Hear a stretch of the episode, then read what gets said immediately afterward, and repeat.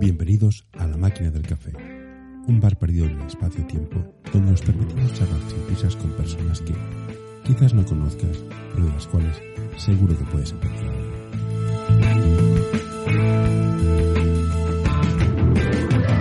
Hoy tenemos con nosotros a Tony Delgado.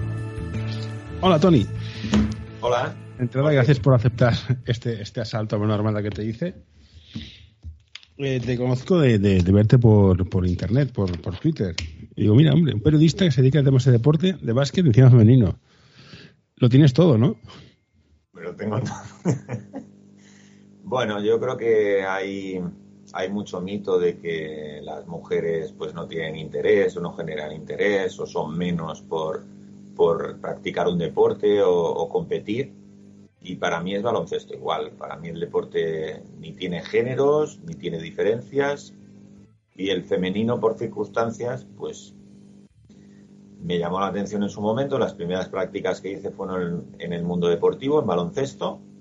Me enviaron a, a un partido, a un V Barça Ros Casares, temporada 2002-2003. Era el tercer partido de la final. Y bueno, pues al final es como cuando conectas con alguien que lo miras a los ojos y dices, hostia, parece que, que conozco a esta persona desde hace años y lo conozco desde hace cinco minutos. Pues eso me pasó con el básquet femenino. No, si nos ponemos puristas, Y volví. si nos ponemos puristas, eh, Aito, que de básquet sabe un rato, había reconocido que el mejor básquet es el básquet femenino. Son los que más técnica tienen, mejores decisiones toman, porque el físico no les acompaña. Y el básquet femenino es esto. Yo veo básquet, veo femenino, y pasadas ciertas, ciertas categorías es más interesante de un punto de vista más puro el básquet femenino, porque más técnica, más inteligencia, más, más IQ que le llaman los, los, los pedantes, que el masculino. Otra cuestión es, más allá del puro deporte, por qué uno vende más y uno vende menos. Que es lo que arrastra al resto de las cosas, porque si la liga femenina de básquet fuera vista por el 20% de share, otro ya lo cantaría. Pero esto no pasa. ¿Por qué crees que es? Ayuda a mantener este podcast en anorta.com barra colaborar. La diferencia de interés. Sí. Bueno, el- la primera diferencia es la visibilidad. Si tú eh, visibilizas un producto 20 veces y el otro lo visibilizas una vez, ¿cómo no va a generar más interés el de 20 veces que el de una vez?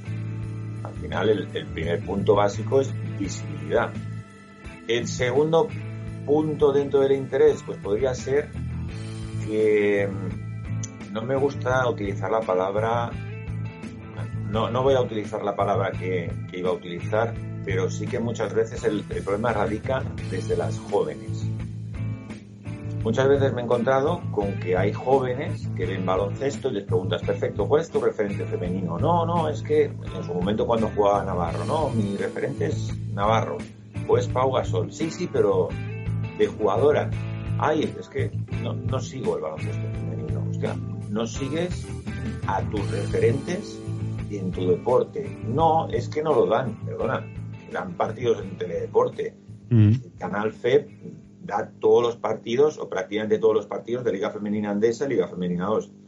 Pero no lo ven. Y conozco a entrenadores que les intentan inculcar eso a sus, a sus jugadoras y es un poco por donde puede empezar el cambio. Es decir, que si tú juegas a baloncesto, sigas en la tele a otras jugadoras que jueguen a baloncesto. Esos son dos puntos que creo básicos. Y luego, aparte, se, se tiende a la igualdad o se lucha por la igualdad en la sociedad, pero lo que hace la mujer en la sociedad muchas veces se ve con muchas más pegas, la mujer tiene que hacer muchísimas más cosas y tiene que luchar mucho más para encontrar un reconocimiento. Cualquier futbolista, sobre todo Barça y Madrid, Sí. si hace cualquier cosita, va a salir en titulares. Pero para que una mujer deportista consiga salir en titulares, por sus méritos, no por tonterías, por sus méritos, de unido, madre mía, la cantidad de cosas que tiene que ganar. Es que me sorprende mucho porque el deporte con más federados que hay en Cataluña es el básquet femenino. Esta traslación. Si te gusta este episodio, por favor, deja un comentario o compártelo con tus amigos. Ya sé que es una pesadez y todos lo pedimos, pero ayuda bastante. A medios. Yo te doy la razón. Te doy la razón porque uno ve lo que pone en la televisión. No se traslada. O sea, hay mucha NBA, mucha Euroliga y, y el resto no se ve. Y lo que no entiendo es, ¿es que no hay negocio y los editores no están por la labor? Y dices, mira, esto no es negocio. O, o hay algo que no acaba de enganchar, no sé, no sé lo que es. Mm, no sé cómo lo ves tú. Bueno, es que en Liga Femenina 2, por ejemplo, hay muchas jugadoras que no se pueden ganar la vida con el baloncesto. Entonces, partimos de la base que si una jugadora no se puede ganar la vida con el baloncesto, es que no tiene un contrato acorde para poder ganársela. Y si no se la puede ganar, es porque el club o es posible que el club no tenga los medios para poder pagarle lo que la jugadora merece. Entonces, si la jugadora no se puede ganar la vida con eso, tiene que hacer otros oficios y si tiene que hacer todos otros oficios, ya no puede dedicarse a ser profesional y al final lo de siempre. Muchas veces, y eso todos los problemas que arrastra el deporte femenino, parece que el deporte femenino, no entiendo por qué, se lo tendríamos que preguntar a quien no es opinión lo que te voy a decir ahora, tenga que ser gratis. No, es que yo apoyo el deporte femenino, perfecto. Ah, ¿vas a los partidos? Sí. Cuando cambia y los partidos son de pago, ay, es que es muy caro. Claro, no sé, una entrada, por ejemplo, para ver un partido de baloncesto, 6, 7 euros, caro no es. Y si lo comparamos con el deporte masculino, es baratísimo. Yo para serte totalmente honesto, totalmente honesto, tengo dos hijos que juegan a básquet, tengo mellizos, chico y chica, o sea, veo las dos caras. La chica juega en el Lima, categorías inferiores, y es cierto, el, Lima, el Lima que está en Liga 2, a punto que va a pelear por la subida a Liga 1, que veremos qué pasa. Hombre, todas tienen un trabajo, no cobran de esto, evidentemente, pero tampoco llenan los estadios. Y lo que me fascina es esto, es que son un montón de chicas y, no, no, cogen tracción y las ves jugar y dices, ostras, es más interesante ver jugar al Lima que en algunos equipos de primera, siendo el Lima de Liga 2.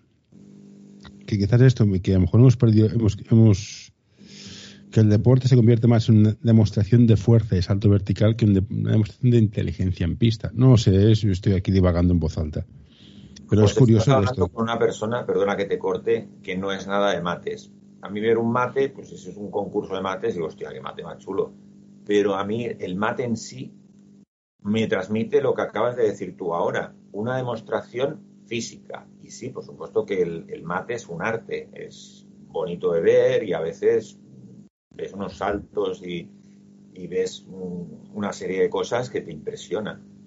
Pero no lo, no lo veo imprescindible para el baloncesto. De hecho, en el baloncesto femenino es muy difícil ver un mate, muy, muy, muy difícil. Y conozco el caso, por ejemplo, de Erika de Sousa, en su momento cuando jugaba en el V Barça, que decía que no hacía mates porque no le daba, no le daba la gana, no porque no pudiera.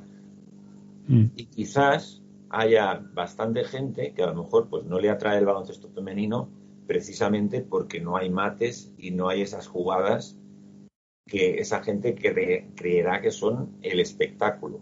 El espectáculo es muy amplio y no hace falta hacer un mate para hacer pues, eso, un partido bonito, un partido entretenido y un, y un partido chulo de ver. Y llevas mucho tiempo con el tema del deporte femenino y el baloncesto. ¿Y por qué crees que las chicas son las primeras en dejarlo? Usualmente, en formación, ¿eh? no sé si con, has seguido de cerca el tema, pero que hay muchas, aparte de cadete, junior. Bueno, porque tienen menos facilidades para continuar y compaginar con los estudios, por ejemplo, porque cobran menos o a veces no cobran nada. Y, hay muchas que lo dejan en, en, ese periodo a lo mejor de 13, 14 años o cuando, es quizás, ahora ya no porque estamos en pandemia, pero es cuando tienen que optar un poco entre voy a esta fiesta, voy a la otra o sigo entrenando y a lo mejor pues hay algunas que por falta de motivación y muchas veces esa falta de motivación está relacionada por la falta de apoyos, pues dicen pues lo dejo o ya cuando llegan a la universidad. Pero creo que la falta de apoyos muchas veces es la razón principal para que, para que lo dejen.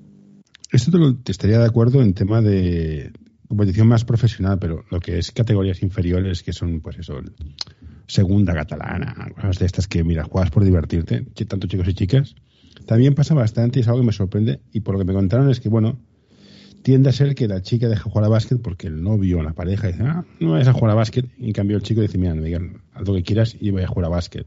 Esto me lo comentó un entrenador que me lo decía. Que las chicas tienden a hacer más rápido la presión social. Y lo dejan por eso. Te matizo una cosa. Yo tampoco sé casos en concreto como el que acabas de decir tú ahora, sobre eso que acabas de decir. Yo te hablaba más de, jugadoras que pueden llegar a cobrar algo o cobren algo. Pero sí que es cierto que la mujer en general tiene mucha más presión social. Mucha más en cualquier cosa que haga. Si cuelga una foto, si dice una cosa. ¿Cuántas noticias ves tú de un hombre, un actor, por ejemplo, que sea el marido de una actriz y titulen el, la entrevista o el reportaje sobre él el novio de Elena Rodríguez, por ejemplo. Muy pocas. En cambio, al contrario, parece que el contexto sea que es pareja de tal hombre. Pues al final la mujer, la mujer tiene que luchar mucho más y, tiene presión casi, casi hasta por respirar. Eso es lamentable, pero ¿Y por qué, tú que estás en eres periodista, yo soy aquí un infiltrado que me aburro y hago podcast, ¿por qué preguntamos estas cosas a las chicas de, hoy, ¿te has teñido el pelo? ¿O qué mierda, qué, mierda de pregunta es esta, perdón? Y esto a veces pasa, sobre todo, lo he visto muchas veces, muchas veces, alguna vez en, con jugadores de tenis, que son más, tú solo eres modelo, no sabes jugar a tenis, o ¿por qué se preguntan estas cosas? ¿Se preguntan ya pensando en lo que vas a poner en el periódico para vender más o hay un interés realmente detrás de una audiencia que quiere saber por qué lleva ese modelito y no otro? Es compleja la pregunta. Cada vez estamos más en la cultura del necesito clics para sobrevivir. Pero claro, se pueden generar clics con algo interesante. Y al final eso no deja de ser generar clics con una pregunta que a lo mejor si la hacen en el siglo pues 12, en aquel contexto tendría sentido bueno, no, tendría sentido nunca, pero en aquella sociedad pues tendría más lógica.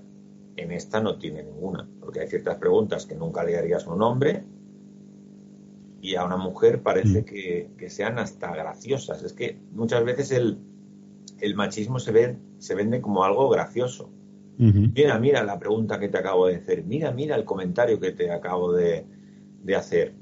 Y no, esas preguntas pues son machistas y no tienen ningún sentido. También hay que decir que estamos rompiendo muchas veces la línea de lo que es machista o de lo que puede ser algo que, a lo mejor, bueno, claro, ahora me estoy metiendo en un, en un terreno. En un jardín, sí, algo complicado. Lo matizo, Creo que nos estamos volviendo muy tiquismiquis con cosas muy mínimas, hablando así. Sí, no, sí, sí, sí. Y estamos avanzando mucho en otras cosas que se tenían muy asumidas, como el piropo, el elogio, el chascarrillo absurdo y machista, que eso sí que está muy bien que se persiga. Pero hay muchas cosas que se persiguen ahora, por ejemplo, viendo en las redes sociales. Por eso, a mí me gusta mucho lo que escribo en las redes sociales. Primero, razonarlo. O sea, nunca pongo nada que no crea aunque no opine pero sí que intento matizar lo que digo para que no haya malos entendidos, porque creo que en general casi se, critican hasta las comas. Estamos llegando a unos extremos de, que se ven segundas, terceras y 80 intenciones diferentes en las palabras y en las frases mm. y, en, en, los textos y en todo en general. Y creo que ni una cosa ni otra. Hay muchas cosas que se están persiguiendo bien fantástico que se haga así, y otras, en cambio, que se crean fantasmas donde muchas veces no hay ni dobles intenciones, solo hay una y ya está.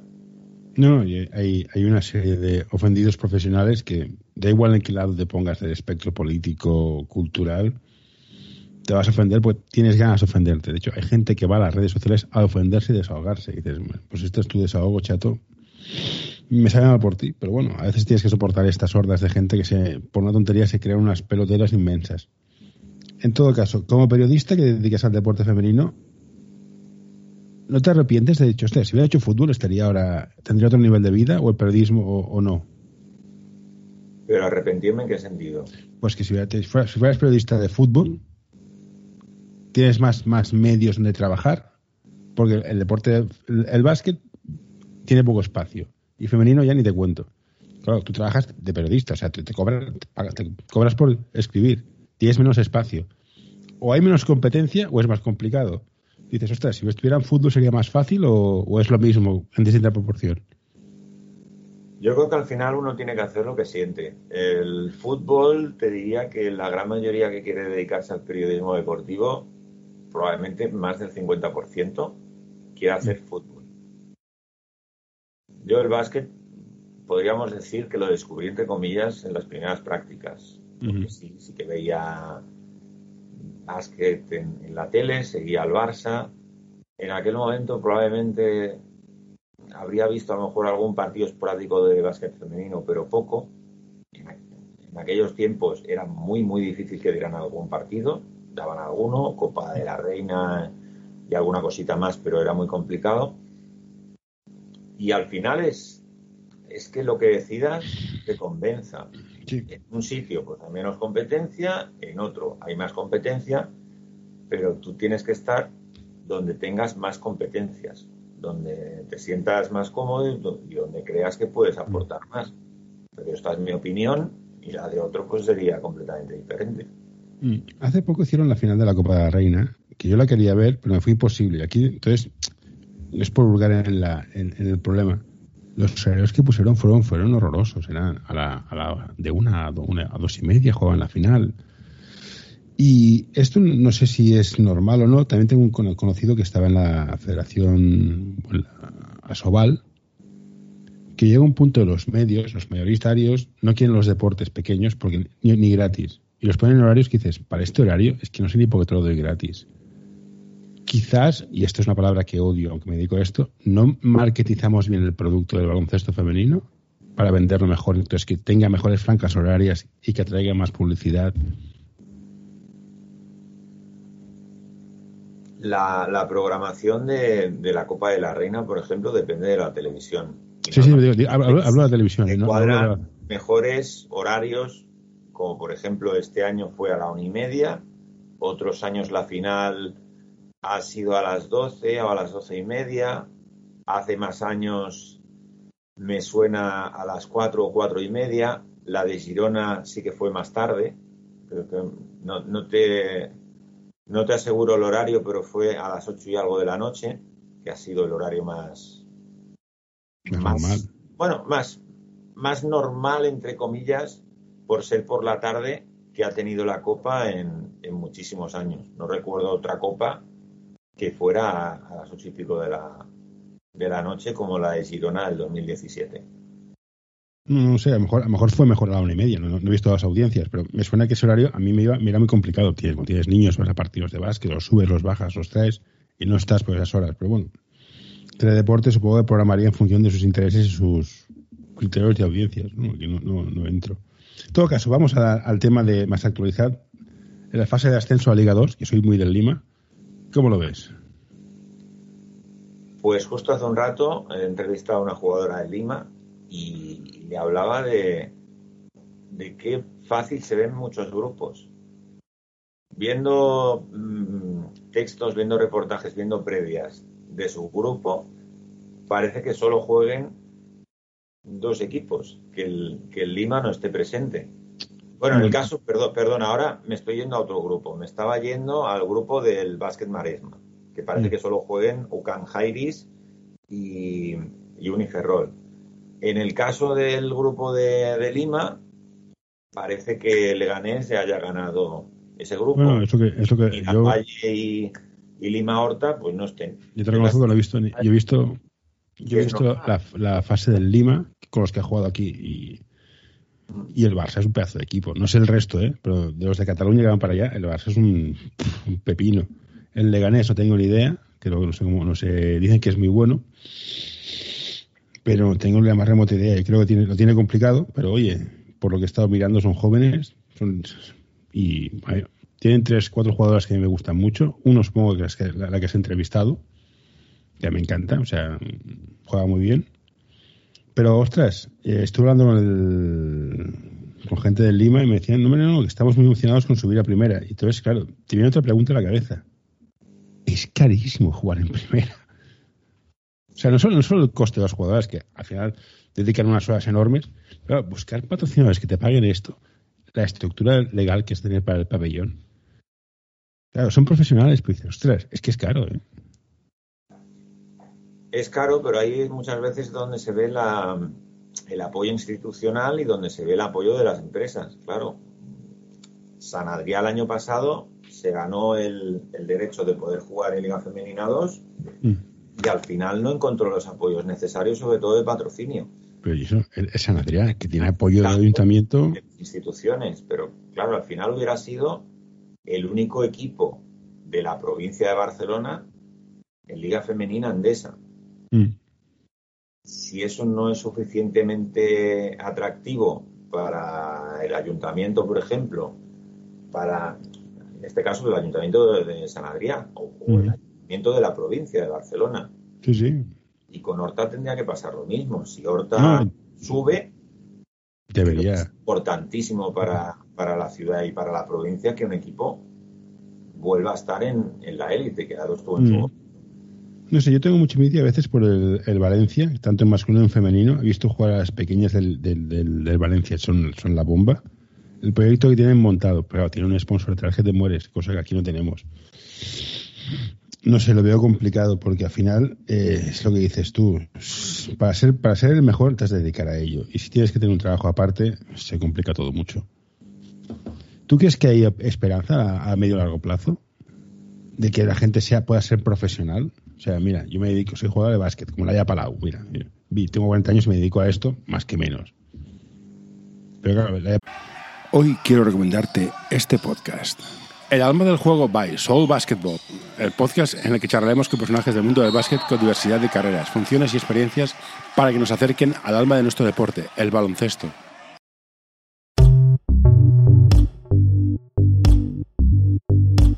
L'Associació Catalana d'Entrenadors i Entrenadores de Bàsquet dona suport a iniciatives que, com aquest podcast, treballen per millorar la formació, suport, acompanyament i promoció dels entrenadors i entrenadores de bàsquet. Vine a conèixer-nos a acep.es. Som com tu.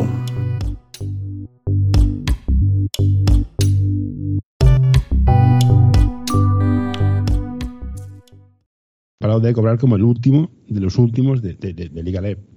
No, no sé, estoy No. exagerando. No. Estoy exagerando mucho, pero. No, esa relación no te la puedo comprar. ¿eh? No, no, yo estoy, estoy, estoy soltando paridas porque yo no lo No. conozco, pero. Hace años hablé con un entrenador de, creo que era Le Plata, y los sueldos que me habló de, de Le Plata tampoco llegaban para, no sé cómo estarán ahora, pero muchos tampoco llegaban para, para mucho más allá de los gastos. Le Plata, digamos que es la tercera, pero bueno. Que uno en primera, teniendo en cuenta que un jugador de básquet puede durar, pues eso, empieza que 20, 21 hasta los 37, 36, que en ese periodo de tiempo puedas formarte un colchón para poder vivir, de- para poder buscarte una opción alternativa después, que no cobres, miras, yo qué sé, 20 euros y luego búscate la vida. Que se pueda generar un, negocio para que las chicas que lleguen puedan dedicarse y luego tener una carrera profesional después de lo que sea. ¿Crees que ahí estamos cerca o estamos lejos? A ver, yo me acuerdo, te pongo una referencia. pandemia, o sea, estamos más, Buah, más lejos que nunca de todo. Sí, pero sí. la tendencia, y así lo demuestran que, que muchas jugadoras de la selección española hayan vuelto a la liga, es esa. Pero claro, luego también te fijas en general a los equipos a los que vuelven, y claro, son equipos solventes. Valencia Basket, Uni Girona, aunque Uni Girona con, con el Gloria y con la pandemia lo está pasando realmente mal. Perfumería Femenina también. Pero sí, yo creo que la tendencia es esa, que al final, por fin, puedan llegar a ser profesionales como tales y se puedan ganar la vida. Pero tienen que cambiar muchas cosas y entre esas cosas son los patrocinios. ¿Y no sería más fácil hacer una... de la gente. Tiene que. Tenemos que, que vencer tonterías como, ah, bueno, pasa mucho con el fútbol femenino, Buah, es que me aburre, es que es lento, es que no sé qué. perfecto, di lo que quieras, pero tú has visto algún partido femenino, bueno, un día.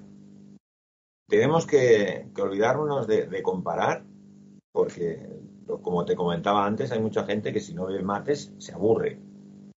Y, y aprender a que es un deporte, pero que en uno puede haber mates y en el otro puede no haber mates. Y eso no lo hace a uno ni mejor ni peor, sino que los hace compatibles. Disfruta del espectáculo. El espectáculo no solo son mates, o no solo es algo en concreto, son dos mil matices. Y tanto el masculino como el femenino te los dan. Y el femenino pues te da también algunos matices, como decías muy bien tú antes, que quizás en el baloncesto masculino no están desarrollados.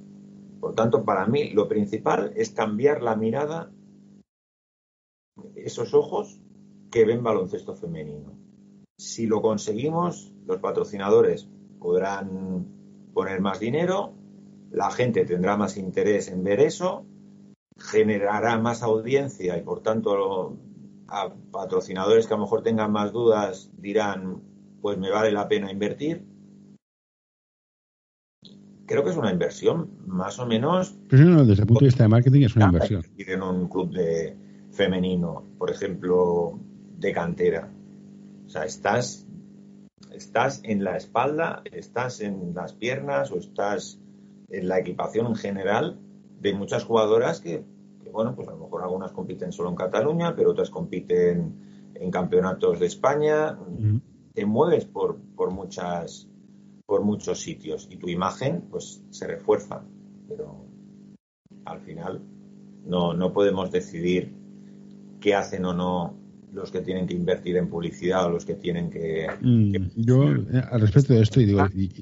Les, les tenemos que quitar más excusas de las que puedan tener.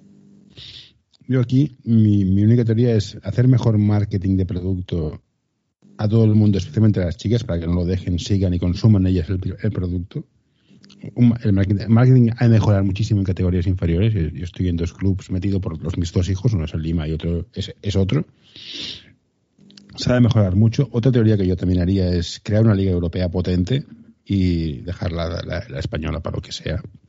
Pero eso lo tengo claro desde, con todos los deportes. O sea, si quieres que traer dinero y talento, hazlo grande, haz Liga Europea. No sé si es fácil o no, pero bueno, yo aquí, yo esto lo tengo muy claro. Dime, dime. ¿Cuántos equipos se pierden o se quedan aislados por el camino? Bastantes. Bastantes. No, no. Yo soy del Juventud, el, el básquet masculino. Sé que se hace una liga europea, Juventud está fuera. Sí, pero creas una liga grande, con talento, que atrae gente. Vale, tendrás ligas inferiores mejores, quizás peor pagadas, pero atraes talento y creas mejor, mejor patrocinio y más visibilidad. Ese es el precio, es, es, el, concepto de superventas que funciona en, en todas las artes. Es tener un superventas y te atrae al resto. ¿Qué es cruel? Sí, yo soy de la Peña. La Peña no, quizás no entraría en, una Superliga Europea, pero a cambio tendrías más, visibilidad. No es, no es fácil, ¿eh? supongo que la gente que se queda fuera no le hace gracia, pero claro, al que está dentro tiene presupuesto para, competir. Es que ahora con la Liga CB, o sea, la Liga CB de básquet, es absurdo que el, contrato de Mirotic sea igual que el presupuesto del, San Pablo Burgos. Es absurdo. O sea, no puedes competir. Pero bueno, es, otro debate. Bueno, pero ahí ya tendrías que entrar en si tiene que haber límite salarial en, los clubes o no, por ejemplo. Bueno, yo ahí entraría. O no permitirlos. No, mientras, mientras no tengas deudas con Hacienda, es el primer paso. A partir de aquí hablamos del resto. Pero teníamos un tema de deporte, finanzas y cosas raras que dices, bueno, mm, a mí que el Barça tenga, una tenga pérdidas o que pida créditos, un crédito ICO, dices, hombre, complicado, pero bueno. Entonces, tú como periodista, ¿por qué periodista? Yo creo que, ah, te suelto un rollo de estos míos tontos. Sí. Es tan importante tener a alguien que te cuente las cosas bien que no te pesa la responsabilidad de trasladarlo. Ya sé que haces básquet, que no se va a morir nadie de esto, pero el concepto es el mismo. Tú, eres, que, tú eres mis ojos en, la pista. No, no, a veces no. Bueno, al final responsabilidad tienes en cualquier cosa que hagas. Pero está claro que si tú ves una cosa y cuentas esa cosa, lo primero que tienes que hacer es que la gente la entienda muchas veces el periodista, la periodista, quien escribe, escribe, bueno, muchas veces, algunas veces, y, creo que cuando pasa se nota. Hay gente que, que redacta, que narra, pensando en la forma. Qué bien lo hago, o qué bien lo he contado, o qué frase más chula me ha quedado aquí. Y creo que eso es un error. Al final lo más importante es que la gente te entienda. Que te escuche bien, te lea bien, pero que lo que le dices lo entienda casi a la primera. Que tiene que ser con frases más sencillas, entendibles y sin retorcerlo, no sé qué. Perfecto. Al final lo más fácil es lo que mejor llega. Y ese es el objetivo, que te entiendan. Por supuesto que es una responsabilidad que, que ese mensaje llegue lo mejor posible y sobre todo es más responsabilidad en tiempos de pandemia cuando a lo mejor pues escribo pero también hago fotos. Durante toda la temporada, hasta hace unas semanas, no se podía entrar a los pabellones, claro. Llevaba fotos e imágenes y escenas de partidos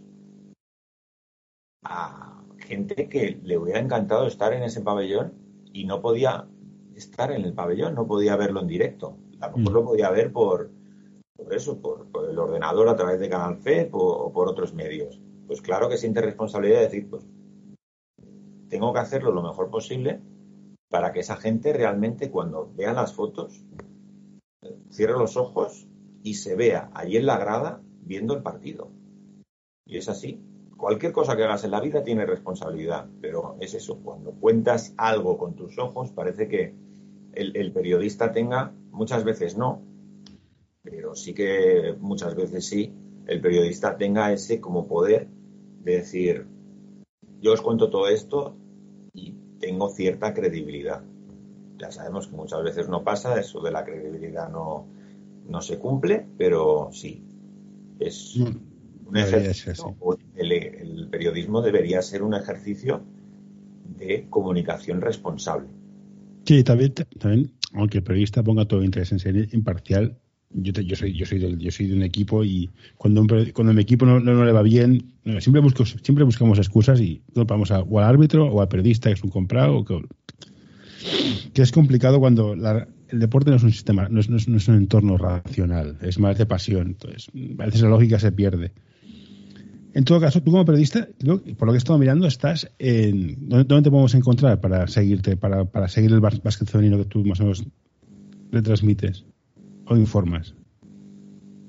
¿Tienes la web, el cronómetro de récords? Sí, tengo cronómetro de récords. Allí es donde, si quieres saber más cosas de baloncesto femenino, tanto a mm. nivel de fotografías, de reportajes, de entrevistas, cronómetro de récords es, tu sitio. El eslogan es un poco leer, ver y sentir el, el baloncesto femenino. Las fotos, por ejemplo, siempre intento buscar escenas un poquito más curiosas, escenas a lo mejor incluso el que ha ido a la grada a ver el partido, pues, pues no ha visto. Pues yo que sé, pues el caso de una jugadora que a lo mejor dobla su sudadera y la deja allí bien puesta y pones la foto que se ve la sudadera bien puesta en el suelo y las otras tiradas o, conversaciones que puedan tener o caras que hagan o, o, jugadas increíbles, ese tipo de escenas. Y luego también quiero trasladarlo siempre a los reportajes y a las entrevistas, porque muchas veces se entrevista a la deportista como deportista, pero antes que deportista es persona. Intento siempre encontrar un equilibrio entre la vida, ella como, como, como persona y ella como deportista. Es decir, que a lo mejor un resultado me dé pie a preguntarle muchas más cosas, no a preguntarle exactamente de ese partido y ya está.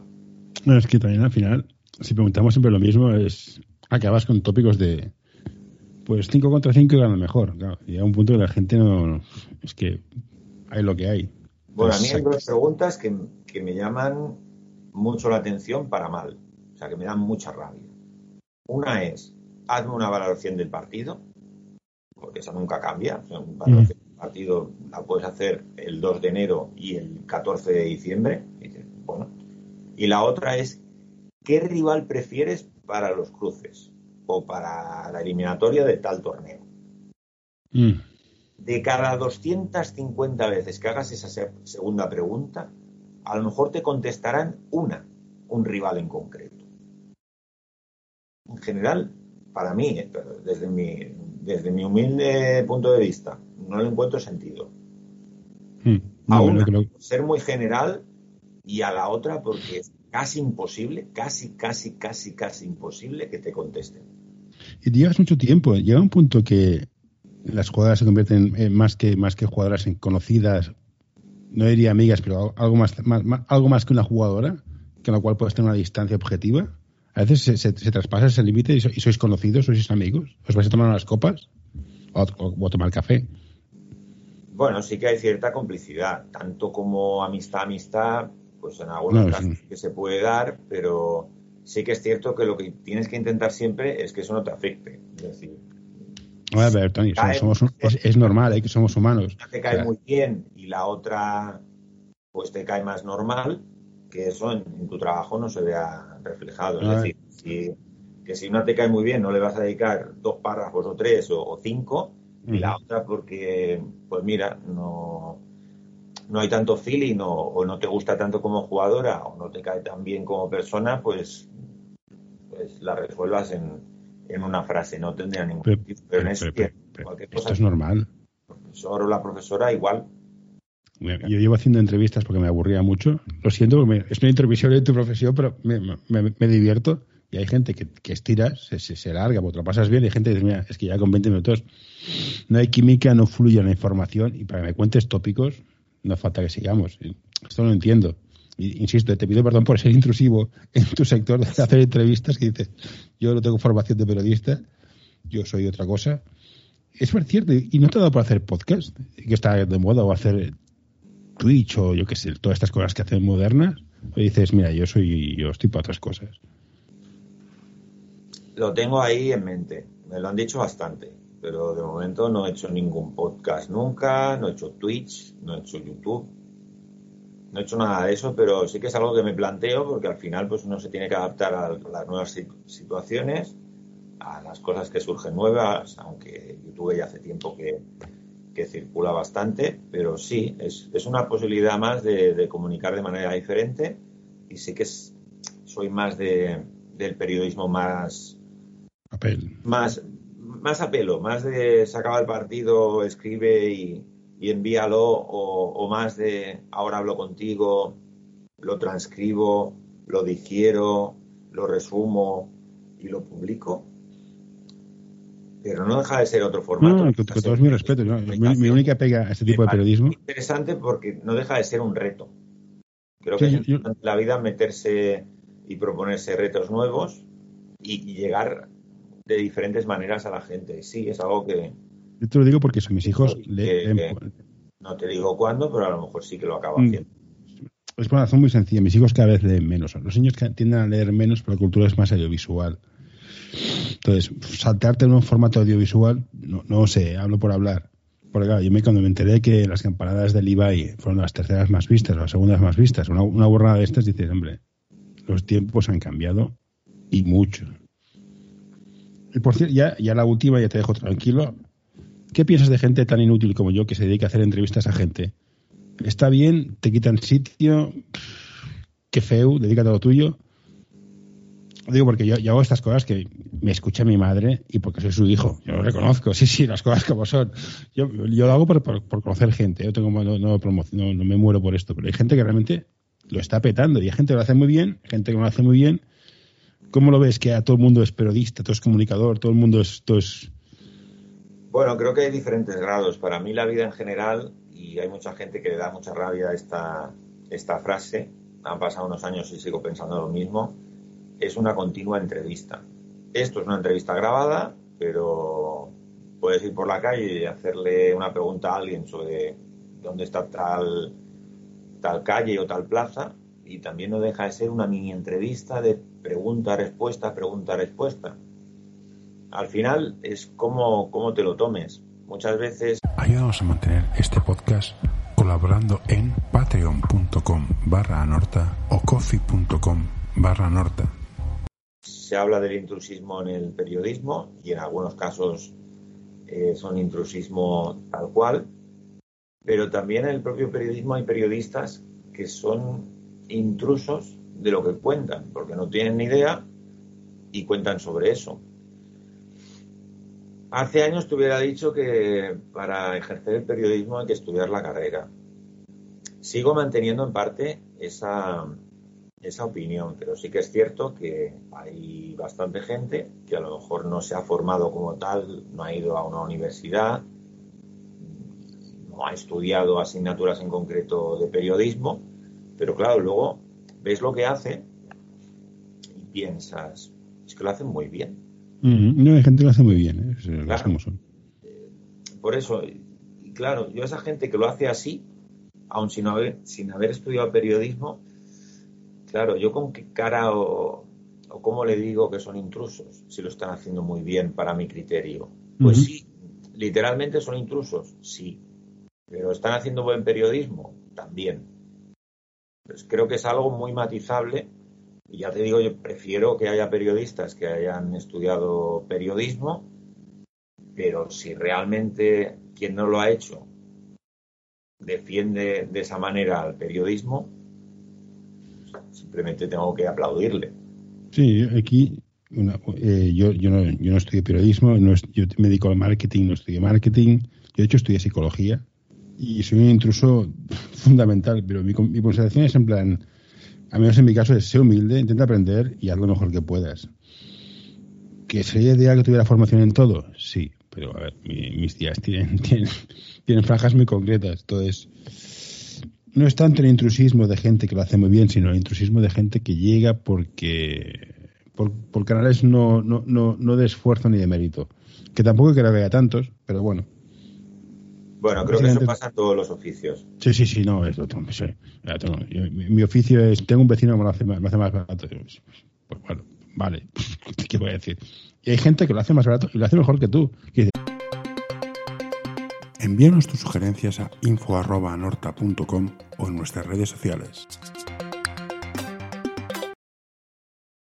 hostia, tengo que mejorar, que para eso va bien. Luego hay veces que dices, bueno, pues ya me llamarás y te vuelvan a llamar al cabo de dos, tres, cuatro o cinco meses. Para darle la vuelta final. Eh, bueno, creo que te lo he preguntado. ¿Estás en cronómetro de récords? ¿Algún sitio más donde podamos seguirte? Estuve, he, mirado que estabas en Tirando a Fallar. ¿O sigues ahí? ¿O ya no estás ahí? Ya, ya no colaboro con ellos. Hace un tiempo que ya no colaboro. Vale, pues no está. Una, una sección de baloncesto femenino también. Bueno, estaba puesto en tu perfil de LinkedIn, que os lo he buscado por ahí. Vale, pues Mm, no tengo muchas más cosas que preguntarte. La verdad es que no. Pues ya está, pues, pues, muchas gracias. Yo tengo una cosa que hago muy mal, que es despedirme, la hago fatal, la hago con el culo, o sea, me suspendería, me suspendería la asignatura, o sea, no sé decir adiós, es lo que tengo. Pues nada, pues ya nos contarás que tomaban la fase final, ¿vas a ir a verlas o podrás, No, la seguiré, la seguiré, por, bueno, desde casa. ¿Van todas por la fe? de entrevistas, porque mi idea es hacer esas entrevistas y luego publicarlas, pero después de haber hablado también con la jugadora en concreto después del partido. Entonces, sería como una especie de entrevista-reportaje crónica del partido en concreto. Entonces, estoy preparando varias y eso es lo que haré de la fase final de, Liga Femenina Andesa en Leganés. Empieza, empieza dentro de dos días, ¿no? El 8 al 11 es. El jueves, del, del 8 al 11.